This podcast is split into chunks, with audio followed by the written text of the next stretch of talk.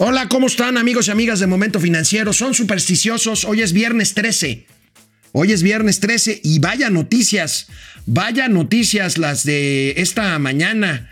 Eh, primero, pues vamos a comentar, vamos a comentar, eh, el presidente anunció el pago de indemnizaciones a deudos por fallecidos de COVID. Imagínense nada más la cantidad de dinero, no sé de dónde lo van a sacar. Y bueno, Lozoya no sabemos dónde está, pero sigue acusando a diestra y siniestra. A ver, tenemos a Mauricio Flores Arellano desde Villahermosa, Tabasco. Amigo, ¿cómo estás? Muy buenos días, muy buenos días a todos. Oye, pues este está requete interesante porque exactamente empezó un viernes 13 el gran encierro provocado por el COVID, ante lo Ah, cual pues sí, mira. Así es. Ese es buen dato, este, mi querido Mauricio. Es un dato que hay que tenerlo ahí en mente. También digo una cuestión nada más personal. También hace siete meses mi señor padre se fue a la eternidad. Que en paz Entonces, descanse saludo. el señor Flores. Un saludo a don Odilón Flores, donde quiera que se encuentre, que sabe que se le sigue queriendo. Y bueno, el día de hoy es viernes y adivina quién lo sabe, amigo, porque es su cumpleaños. Ah, pues lo sabe aquí el, el dios de este den, el presidente Andrés Manuel López Obrador. ¿Eh? ¿Cómo ves que el pastelito, mañanitas, qué onda? Bueno, ya, ya con eso, ¿verdad? Feliz cumpleaños, señor presidente Andrés Manuel López Obrador. Hoy celebra su cumpleaños. Que la pase usted muy Happy bien. birthday Empezamos. to you, Mr. President. Esto es Momento Financiero. El espacio en el que todos podemos hablar. balanza comercial, Inflación, evaluación, tasas de interés, momento financiero, el análisis económico más claro, objetivo y divertido de Internet. sin tanto choro. Sí, Y como les gusta, peladito y a la boca. ¡Órale! ¡Vamos, réjete bien! Momento Financiero. Pues la verdad, a mí me sorprendió un anuncio que hizo esta mañana en la mañanera, valga la redundancia, el presidente Andrés Manuel López Obrador. Apoyo, indemnización, pues, a familiares de fallecidos por COVID. Yo no sé de dónde saldrá el dinero, pero ahorita lo comentamos. Veamos cómo lo dijo esta mañana el presidente. Vamos también a entregar los apoyos, como lo ofrecimos, a familiares de los que han perdido la vida por el COVID. La semana que viene y la próxima. Es un apoyo directo a la familia. Eso es lo que estamos viendo. Además, ya eh, estamos este, resolviéndolo. Mauricio Flores Arellano, multiplica la cantidad que se te ocurra por 100 mil o más. ¿De dónde va a salir Pues- este dinero? Bueno, pues si estamos hablando de que se le llega a dar 10 mil pesos, digo, es, es muy poquito, pero es lo más o menos lo que están dándole a los damnificados aquí en Tabasco, en Chiapas, en el sur de Veracruz, Campeche. Pongamos que esa vaya a ser el apoyo por este por muertos COVID, multiplícalo por 100, pues estás hablando ya de prácticamente pues 10 mil millones de pesos, amigo. Muy difícil, Entonces, muy difícil tasar una cantidad tratándose de vidas humanas, ¿no? Totalmente, absolutamente. Además de que hay que, digo, ya viéndolo así en términos muy actuariales, significaría tasar también el costo de la enfermedad previa, los gastos funerarios y, por supuesto, el costo de indemnización, cuando menos por un par de meses, el, en el caso del fallecimiento de padres, madres o cabezas de familia. O sea, digo, odio hablar de estas cosas, me veo como la sabandija materialista, pero bueno, así lo hacen las aseguradoras, así lo hacen los análisis actuariales. Y digo, aunque te dieran un millón de pesos, difícilmente te sentirías cómodo después de haber perdido un ser querido de, en estas condiciones. Pero aún así, así fueran, repito, 10 mil pesos, amigo, es una cantidad que no me queda claro cómo se puede fondear, a menos que se emita un, eh, un certificado de pago de seguro algo por el estilo. De otra manera, este, se me hace No, pero es una complicación un más. pago de seguro sin que haya una póliza, pues como que no. Pero bueno, amigo, te quiero hacer una pregunta.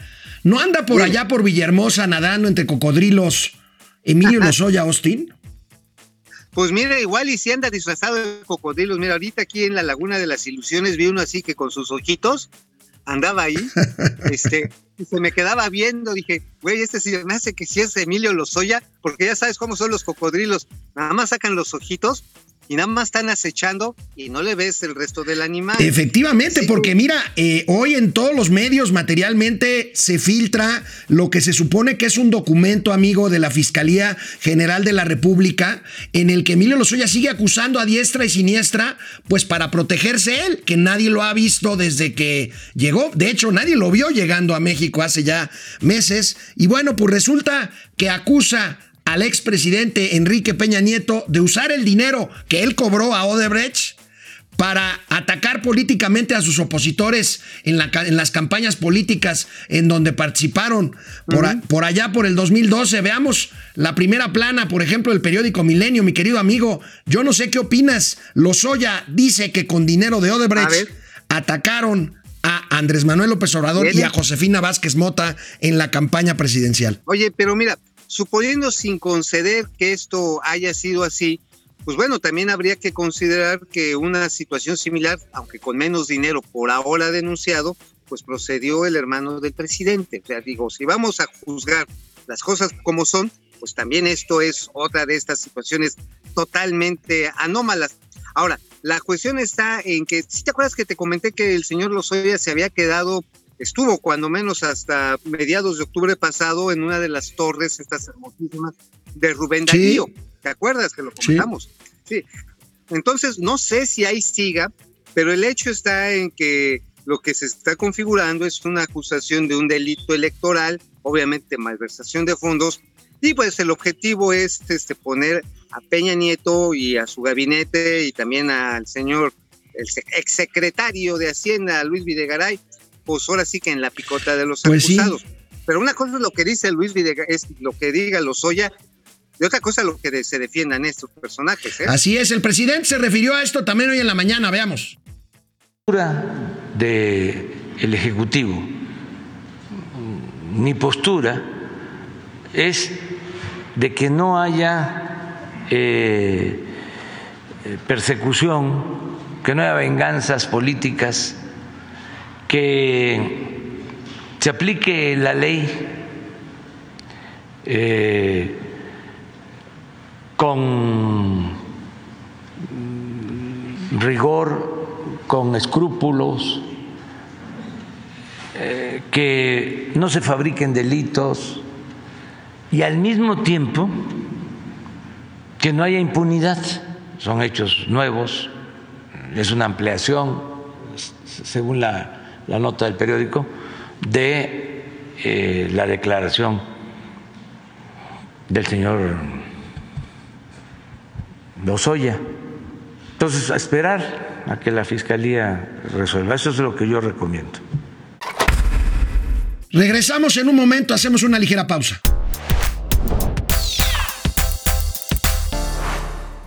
Oye amigo, no sé cómo hayas escuchado y visto al presidente de la República, pero como dices tú, huele a política electoral porque pues tampoco se le ven muchas ganas al presidente como de enjuiciar a- al presidente Enrique Peña Nieto. Bueno, pues hay muchos internautas, muchos amigos ahí en Twitter, en Facebook, que dicen, oigan, pues a qué horas empieza el desfile de los otros videos, ¿no? De los otros que dicen pío pío. Eh, digo, hay que considerarles que también tienen su nivel de malicia política, aquellos que hoy son están inculpados. Como podría decir un clásico, amigo, serán rateros, pero no Sí. tarugos.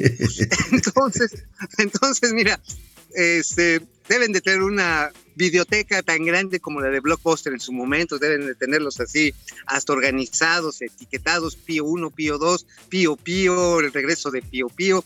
O sea, debe de haber una cantidad que esto está llevándonos a una discusión que si bien es importante porque no hay que descuidar los actos de corrupción del pasado, también una cosa es muy cierta. Amigo, tenemos una serie de problemas tan graves. Bueno, simplemente no hay vacuna suficiente hoy contra la neumonía infantil. Punto. Tenemos lo que nunca habíamos tenido, tenemos una serie de afectaciones gravísimas en el sureste mexicano, tenemos una tasa de desempleo que sigue afectando, este, y la verdad que dices, bueno, a ver, como que tenemos otras cosas en las cuales fijarnos, qué bueno que está esta agenda anticorrupción, pero pues sí, suena como todo quiero que vean a las elecciones del 2021, ¿no? Bueno, y hablando de temas importantes, este amigo, eh, la iniciativa que envió ayer el presidente en materia de outsourcing, pues confirma, confirma nuestros temores y lo que habíamos venido platicando aquí. Se trata de una iniciativa que pues criminaliza materialmente la labor de su contratación o terciarización laboral, amigo, como lo, como lo muestran hoy Todas las primeras planas o varias primeras planas de los periódicos nacionales criminalizan outsourcing, dice Reforma, Excelsior dice habrá cárcel por evadir con outsourcing y el financiero dice preocupa a la iniciativa privada iniciativa contra su contratación. Está bien, hay que arreglar lo que hay que arreglar, pero parece que aquí van a agarrazar parejo, amigo. Es que no parece, sino que la iniciativa ya cuando la empiezas a despulgar, es claro, dice, es prohibir inhibirlo, acabarlo. Es una figura laboral que hay que decirlo, amigo, está autorizada, está contemplada por la Organización Internacional del Trabajo. La flexibilización del trabajo, y eso lo registró la OIT en 1996, imagínate, ya hay pues más de dos décadas de discusión sobre el tema que el mundo ha cambiado, que la gente no se quede en una sola chama o que necesita trabajos especializados por horario o en fracciones de, tiempo por determinadas temporadas. Y esto, digo, va a estar horrible lo que voy a decir, amigo, pero va a poner en riesgo 8 millones de plazas. 8, millones, de, millones de, trabajo, de, de, puestos de trabajo que probablemente más o menos la mitad se pierdan definitivamente y la otra mitad se pasen a la informalidad. Seguramente, digo, imagínate tú una persona que hoy trabaja en el aseo de una, de una fábrica y digan, ¿sabes qué? Pues ya no te puedo subcontratar porque va a resultar que la empresa, digamos, una automotriz, ya dice, pues no voy a generar un departamento de limpia porque me va a salir carísimo. Entonces agarra y pues ahí se ven, ahí se ven y pues ahí de frente afuera de la fábrica encuentras a don Chonito y a doña Panchita con sus tres cobas, pues órale, entrele a barrer y les doy 100 pesos y sin prestaciones, y órale, lléguenle porque llegan los inspectores del trabajo y vámonos. Y entonces van a llegar más gente y al rato van a cobrar 70, 50 pesos. Es una idea realmente, yo diría, suicida. Vamos a ver, ojalá y le metan mano los diputados, no creo, con la mayoría que tienen, pero bueno, esto implicaría muchas cosas negativas. Vamos a seguir pendientes con este tema, amigo. Y ninguna novedad anoche, hoy en la madrugada, pues, se aprobó ya totalmente en lo particular el presupuesto, ninguna sorpresa, pero...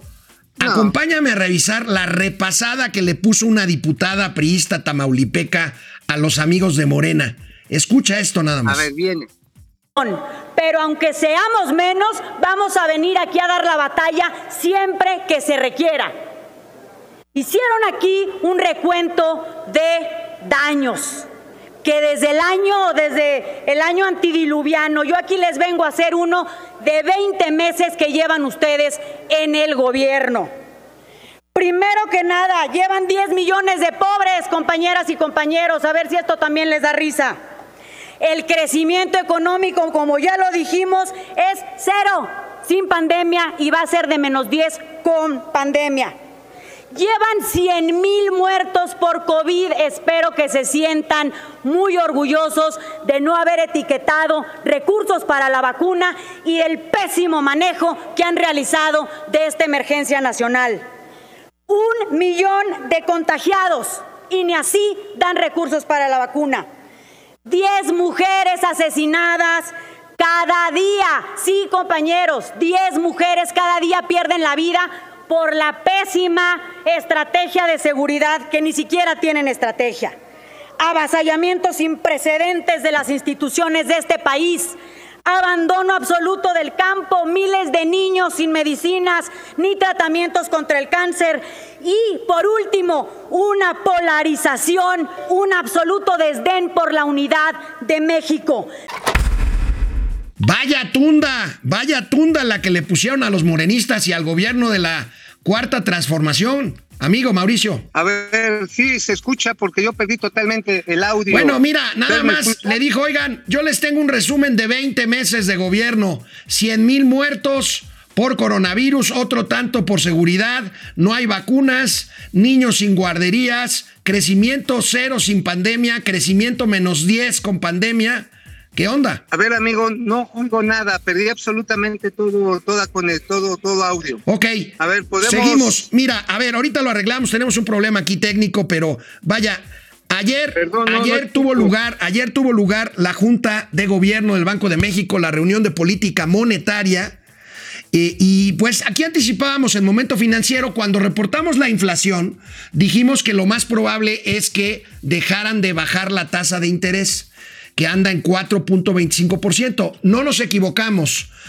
El Banco de México deja, deja, como lo anticipamos ayer, como lo anunciamos ayer en un tuit de momento financiero, deja la tasa de referencia en 4.25 eh, por ciento, la tasa de interés no se mueve. Algunos pensaban que bajaría a 4%, pero ante las presiones inflacionarias, pues hay que mantener la política monetaria así un poquito más restrictiva o no tan laxa por lo menos de todas las bajas que se habían venido dando en las últimas semanas y meses de eh, política monetaria. Ahorita lo comentaremos más, más a fondo y también hablaremos de la generación de empleos, récord de generación de empleos en octubre según reportó ayer el IMSS y pasaremos lista con todos ustedes que están aquí conectados.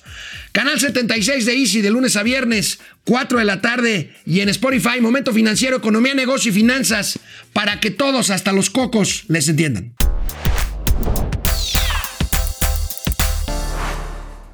Amigo, ¿te acuerdas que comentamos que ante las presiones inflacionarias, estas que hemos comentado en los últimos dos o tres reportes de inflación del Banco de México, pues se preveía que iba a apretar un poquito la política monetaria el Banco Central y ayer efectivamente pues dejó la tasa en 4.25%. Pues sí, aquí ya estamos viendo los límites, los límites de la política monetaria. Ya vimos que finalmente la inflación está en términos promedios acelerando y hay espacios especialmente altos, por ejemplo, la- las verduras, tú que las conoces tan de fondo y tan de cerca, han tenido un crecimiento del 20%, hay unas del 19.3% que yo supongo que también te ha de parecer muy interesante.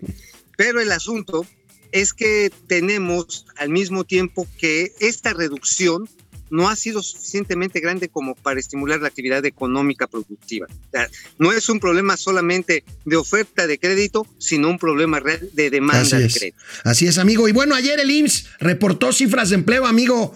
200 mil empleos se generaron en octubre, es un récord para este mes.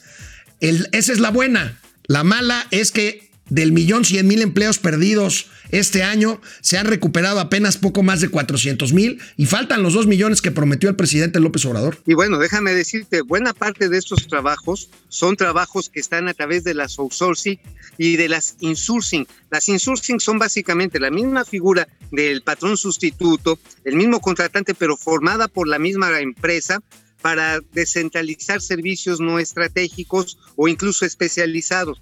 Ahí está la cuestión en que muchos de estos empleos, estos 200 mil, se han generado, sí, efectivamente, por la expectativa del buen fin, los trabajos previos a la temporada navideña, siempre se necesita copiar más puestos de trabajo, las cosechas que se levantan en este periodo, pero a final de cuentas, amigo, muchos de estos trabajos son trabajos que entran a través de las outsourcing y que son trabajos que por su característica son estacionales. Nadie, ninguna tienda de, departamental, imagínate, va a tener a Santa Claus, a Melchor, Baltasar y a Gaspar, los va a tener ahí este, los 12 meses del año trabajando, regalando, porque nada más trabajan en esta Pues sí, así es. Bueno, ahí están las cifras de empleo. Amigo, ¿te gustó el nuevo billete de 100 pesos? ¿Por qué no lo vemos? Está cotorro, ¿no? Parece boleto del metro grandote.